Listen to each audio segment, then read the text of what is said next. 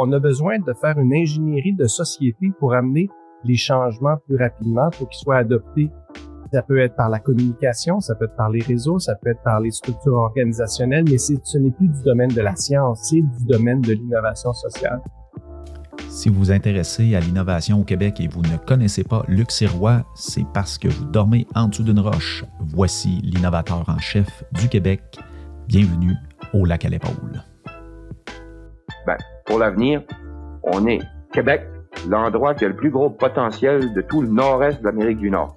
C'est vraiment la clé pour au moins les 20-25 ans qui viennent.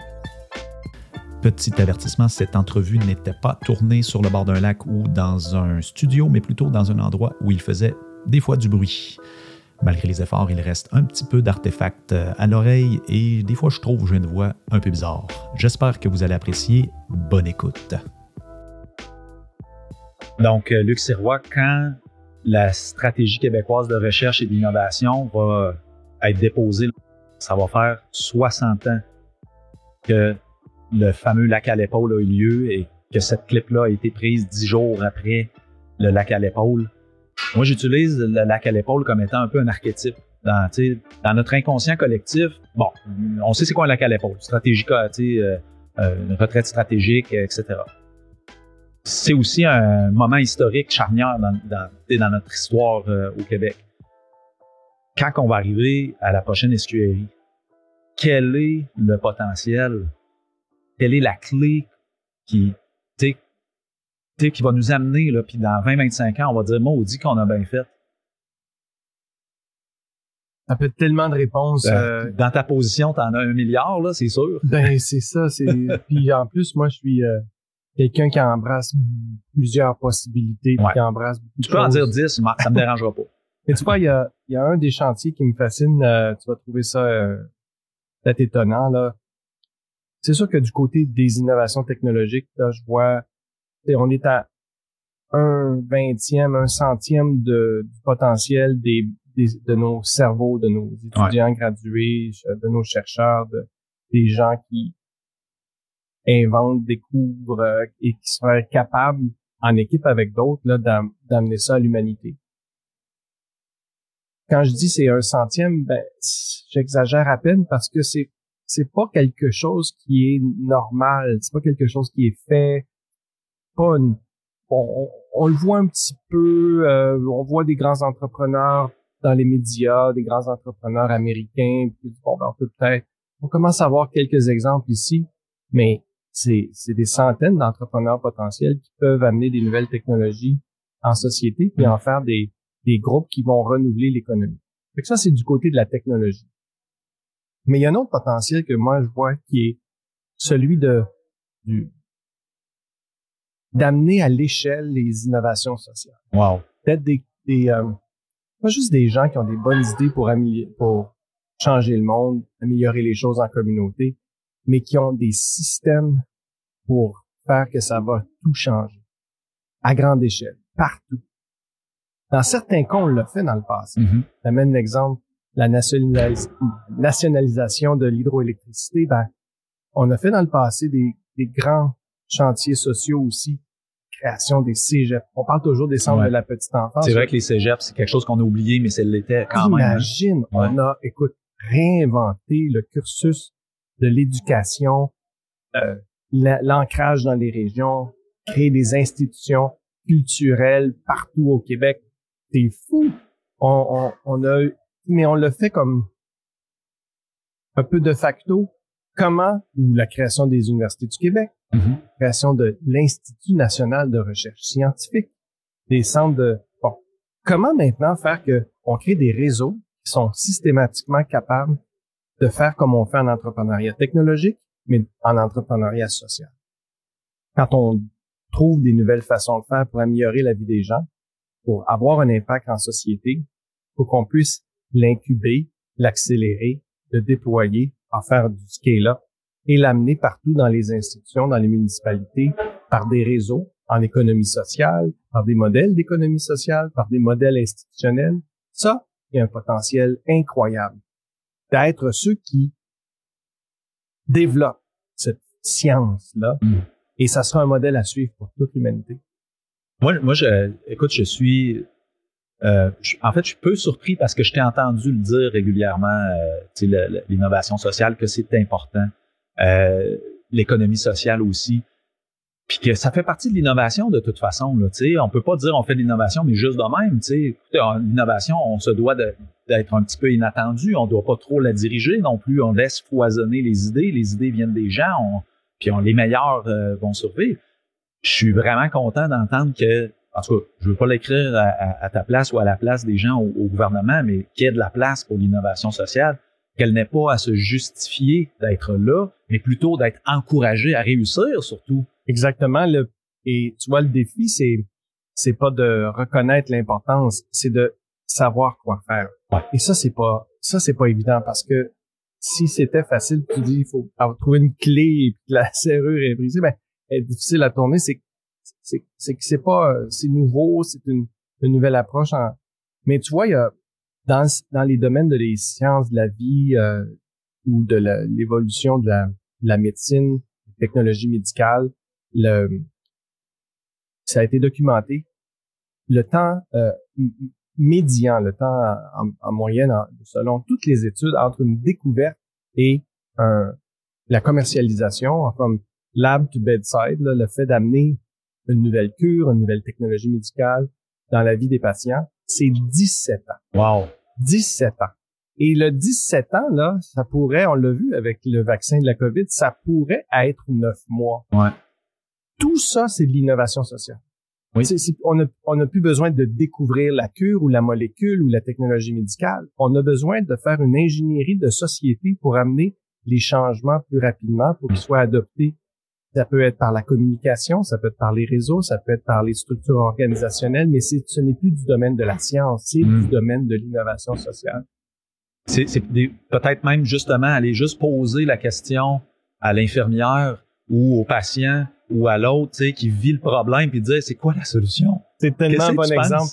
Et les fois où on a fait ça dans le passé, où on a assis les chercheurs avec les patients, les cliniciens, et avec les cliniciens de première ligne, et les chercheurs ont eu une épiphanie sur Wow! On n'avait vraiment pas pensé à, à, ces choses-là qu'on pourrait faire. On n'avait vraiment pas pensé à ces problèmes-là. On avait il y a mille et une choses auxquelles ils n'avaient pas pensé, mais parce qu'ils s'étaient jamais parlé. Ben, c'est ça. Et ça, c'est une innovation en soi. Au Québec, on a la chance d'avoir cet esprit-là grégaire de collaboration que je disais aujourd'hui, surdéveloppé. Ouais. On a ce, ce réflexe-là. On, on l'embrasse, on le dit, mais en même temps, comment euh, le faire pour que ce soit productif? Mm. Qu'une fois que la connexion est faite, est faite, on va de l'avant, on met des projets de l'avant, on, on, les mesure, on, on, on, expérimente sur plusieurs fronts, puis on avance.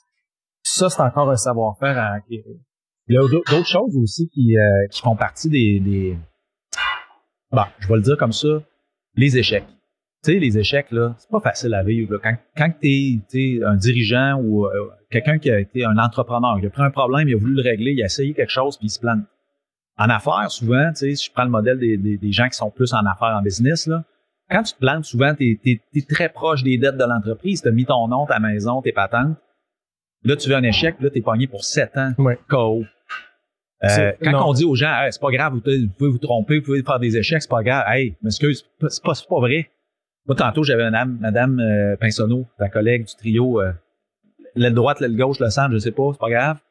Euh, je dis, écoute, on peut-tu faire de quoi pour ça? T'sais, on peut-tu comme faire une catégorie de, de faillite ou racheter une entreprise, mettez-les sur la glace pendant quelques années, puis laisser la personne euh, aller innover encore? Ben tu parles, toi déjà tu parles des big bets, le bet de farm où on perd tout. C'est que même le la peur de l'échec, elle est euh, dans, dans, plein de petits projets au quotidien. Dans les entreprises, euh, justement, on, se dit bon, on va faire un projet, puis c'est mieux de réussir. Et puis ça réussit pas, on le fait plus jamais. Mais les entrepreneurs qui réussissent, c'est bien documenté ça aussi. Euh, ce sont pas des hurluberlus qui euh, qui se lancent euh, de façon irréfléchie euh, dans, le vide et dans le risque. C'est des individus qui sont capables d'identifier toutes les choses qui pourraient mal aller et qui les gèrent. C'est une façon de, faire des, petites expérimentations rapides. Il y a une science d'être innovant comme entreprise. Et, et statistiquement, là, une chose sur dix que tu vas essayer va réussir seulement. Seulement une, sur dix. Tu sais en partant. C'est statistiquement, empiriquement démontré. Neuf choses sur dix que tu vas essayer vont échouer. Donc, le sachant, faisons des, des paris plus petits, plus courts, arrêtons rapidement ce qu'on sait qui marche pas, mais faisons plusieurs, faisons dix paris. Comme une, j'amène tout le temps l'analogie d'une partie de hockey. Hein? Si, si on si les joueurs se disaient ah ok je vais juste tirer euh, au moment où je suis absolument sûr que ça va marcher ben voyons donc ça marche on gagnerait jamais. Et on a des fois de la misère à gagner quand même. Mais c'est intuitif qu'on doit tirer 10 20 30 fois pour arriver à compter deux trois euh, deux trois buts. Et mais à chaque fois la situation change évolue et on gère, on gère 10 tirs au but pour en faire un, on, gère des essais. Et, c'est comme ça qu'on doit apprendre à gérer aussi le risque et la peur de l'échec. On n'a pas peur d'échouer à pas compter le but. On le fait pareil, mais on sait qu'on doit le faire à répétition et beaucoup et de s'organiser pour. Peut-être une autre façon de le dire, euh, Gretzky disait que tu rates 100% des tirs que tu n'essayes pas. C'est fou, mais dans la vie, on l'oublie. Ouais. Euh, et, et c'est mal vu des fois même nous-mêmes, tu sais, comme innovateurs, on fait des choses. Des fois, les gens nous disent, ben là, regarde, focus, concentrons-nous, on peut pas tout faire. Ben non, ben non, mais il faut expérimenter. Il faut, faut essayer différentes choses et, choisir celle qui va réussir. Si on ne fait que réfléchir et essayer de ne faire qu'une chose, ben euh, on, on, perd plein d'apprentissage. Autre chose, des fois, il y a comme une espèce de divergence entre le ben, pas nécessairement le spray and pray, mais tu sais, un peu de saupoudrage pour euh, donner de la chance à tout le monde versus choisir certains axes puis all in. On, ouais, je, ouais, on l'amène beaucoup celle-là aussi. Euh, et puis, euh, en même temps, tu vois, une des, une des entreprises les plus euh, prospères et qui a le plus de succès aujourd'hui est dans le domaine de la tourbe. Est-ce qu'on aurait dit il y a 10, 20 ans, ah, il faut être all-in dans la tourbe? Donc, faut, il faut être capable aussi de laisser de la place à l'exploration et, euh, et, de, de, de, trop vouloir diriger, on, va se priver de, de découvertes, de savoir, mm. de, de marchés futurs qu'on connaît mal. Donc, oui, la, la, la, la sagesse populaire veut qu'on qu'on qu'on cible nos efforts. Moi, je pense qu'il faut faire les deux. Dans certains domaines, all-in, mais de se garder aussi la possibilité d'explorer.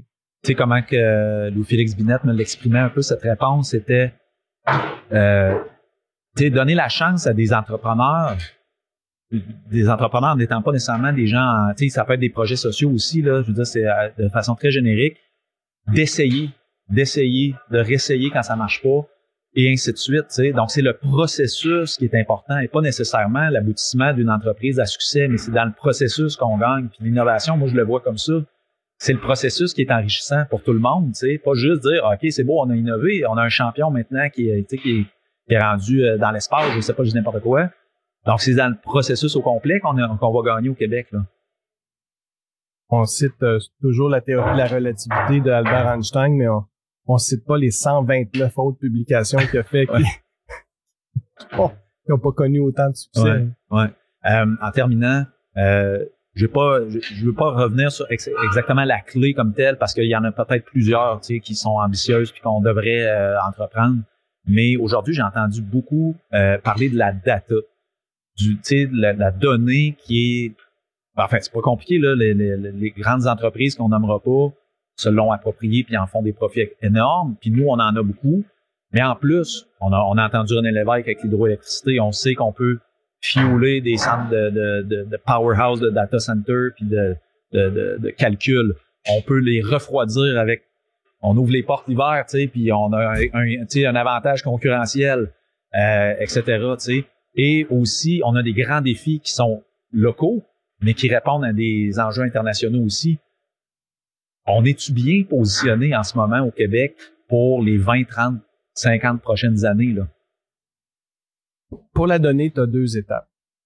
T'as des, la valeur de la donnée va permettre de, libérer les dragons. C'est une des clés, ça. Comment est-ce qu'on va pouvoir entamer ces grandes révolutions-là? Moi, je pense que c'est en mettant le feu aux poudres euh, d'un grand nombre de, de leaders, de gens d'organisations, d'entreprises, d'organismes, d'institutions qui vont pouvoir, eux, faire les choses. Et pour savoir comment ça va, où aller, et puis comment on, on a de l'impact, ça prend des données. Ça, c'est une des clés pour libérer un, un, une action décentralisée, massive, qui peut avoir de l'impact. Parce que les joueurs savent le score. Les joueurs sont capables de comprendre quoi faire quand, quand ils ont la mesure. Ils sont pas à l'aveugle. Donc ça, c'est une première étape. Et ça ne demande pas des données massives. Ça demande simplement des données de base qu'on utilise. Et je pourrais te donner mille et un exemples mm. de ce côté-là. Pour être un joueur puissant dans l'usage sophistiqué des données, mm. heureusement aujourd'hui, on entend euh, des, des, débuts d'annonces qui donnent espoir sur un usage responsable, encadré, euh, éthique, éthique de données qui vont permettre à la recherche d'avancer. Et sans ça, ben, on, on, on, on, on tomberait à l'arrière. Et on doit être ici parmi les nations qui vont être ceux qui vont savoir comment encadrer, mais qui vont donner ce, ce, ce, accès aux data requis pour les prochaines grandes découvertes. Mm. Euh, donc, tu sais, ça, c'est une super richesse. Puis il y a une autre belle richesse aussi qu'on a au Québec, c'est notre monde. Je l'ai entendu beaucoup aussi aujourd'hui. On a quatre générations encore actives au travail les jeunes générations, tu sais, qu'on on, est de mieux en mieux pour les former, les intéresser. Puis euh, l'école change aussi, tu sais, on les forme d'une façon différente, meilleure à mon, avis. Euh, malheureusement, tu sais, la, génération la plus la plus vénérable, je veux dire comme ça, ça s'en va vers la fin. Bon, on c'est prévisible, on les voit, tu sais, le, mur, euh, la, pyramide qui s'en vient. Bon. Moi, aujourd'hui, j'ai vu des personnes euh, de, de, cette génération-là, j'ai pas vu tant de jeunes que ça dans la salle aujourd'hui. Qu'est-ce qui se passe? Toi, dans le off conseil dont, tu fais partie, euh, c'était justement l'esprit de, de dire t'as une génération qui font des choses, qui comprennent mal ce que la génération d'avant fait, mais qui fait arriver des choses. Regarde le, podcast aujourd'hui que mm. tu fais, l'émission que tu fais aujourd'hui, c'est des jeunes qui sont dans la force de, en pleine possession de leurs moyens, qui ont un talent fou, qui ont des capacités de faire des réalisations et qui le font. Ouais, ils sont à l'action. Il y a une autre génération qui arrive encore, qui est encore plus jeune, puis celle-là est pas là.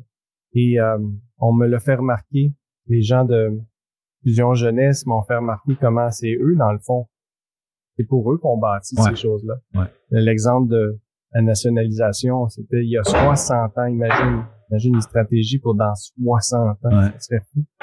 En effet, il faut euh, avoir cette ouverture-là, puis on a besoin d'écouter. Moi, je pense que, tu sais, j'allais dire, tu sais, pendant que tu, parlais de ça, j'allais dire, ben, en fait, tu sais, sont, sont, sont à l'action, en fait. Tu sais, ils, ils, ont envie d'innover. Non seulement ils ont envie de le faire, mais ils le font à tous les jours. Puis s'ils n'ont pas les fonds pour le faire, ils vont le, le, faire, comme on dit, en bootstrappant, là, tu sais, puis ils sont à l'action que je trouverais de, de, de merveilleux, euh, euh, moi j'ai parlé à des gens, euh, euh Jacques Gaumont entre autres, qui est un des premiers bacheliers en informatique au Québec, puis qui aujourd'hui fait du coaching d'affaires, puis qui redonne aux générations.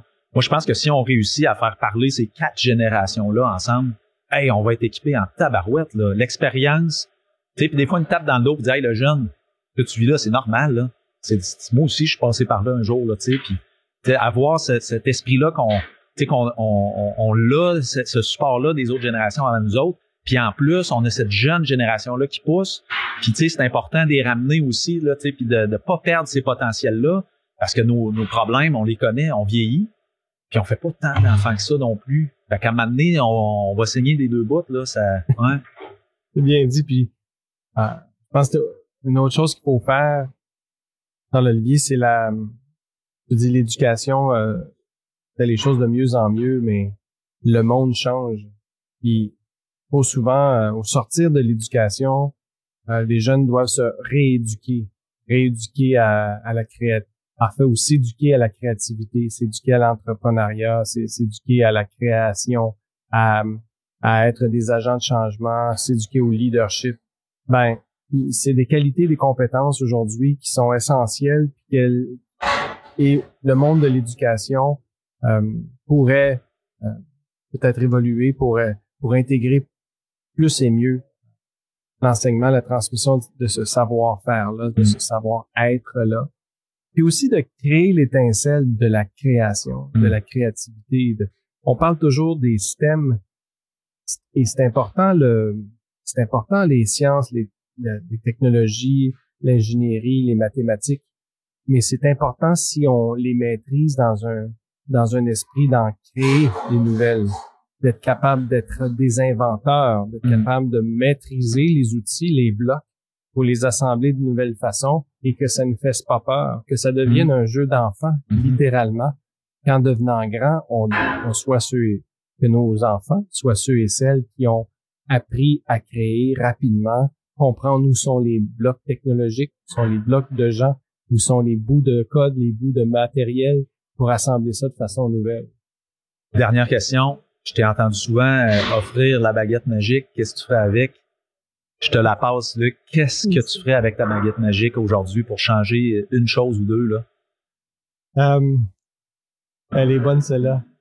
Euh, ben, je pense que le, je pense que le, de, sortir le lion qui est dans le cœur des gens, je pense que c'est ça qui serait le, grand coup de une baguette magique pourrait accomplir. Je pense que il y a cette quand on demande aux gens si vous en auriez les moyens, est-ce que vous changeriez le monde autour de vous? Est-ce que vous feriez quelque chose? Puis la réponse à 99%, c'est toujours ben oui. C'est clair. Alors, on dirait qu'il y a des barrières où les gens se mettent. Des fois, les gens réalisent pas à quel point ils ont déjà des moyens. Mm.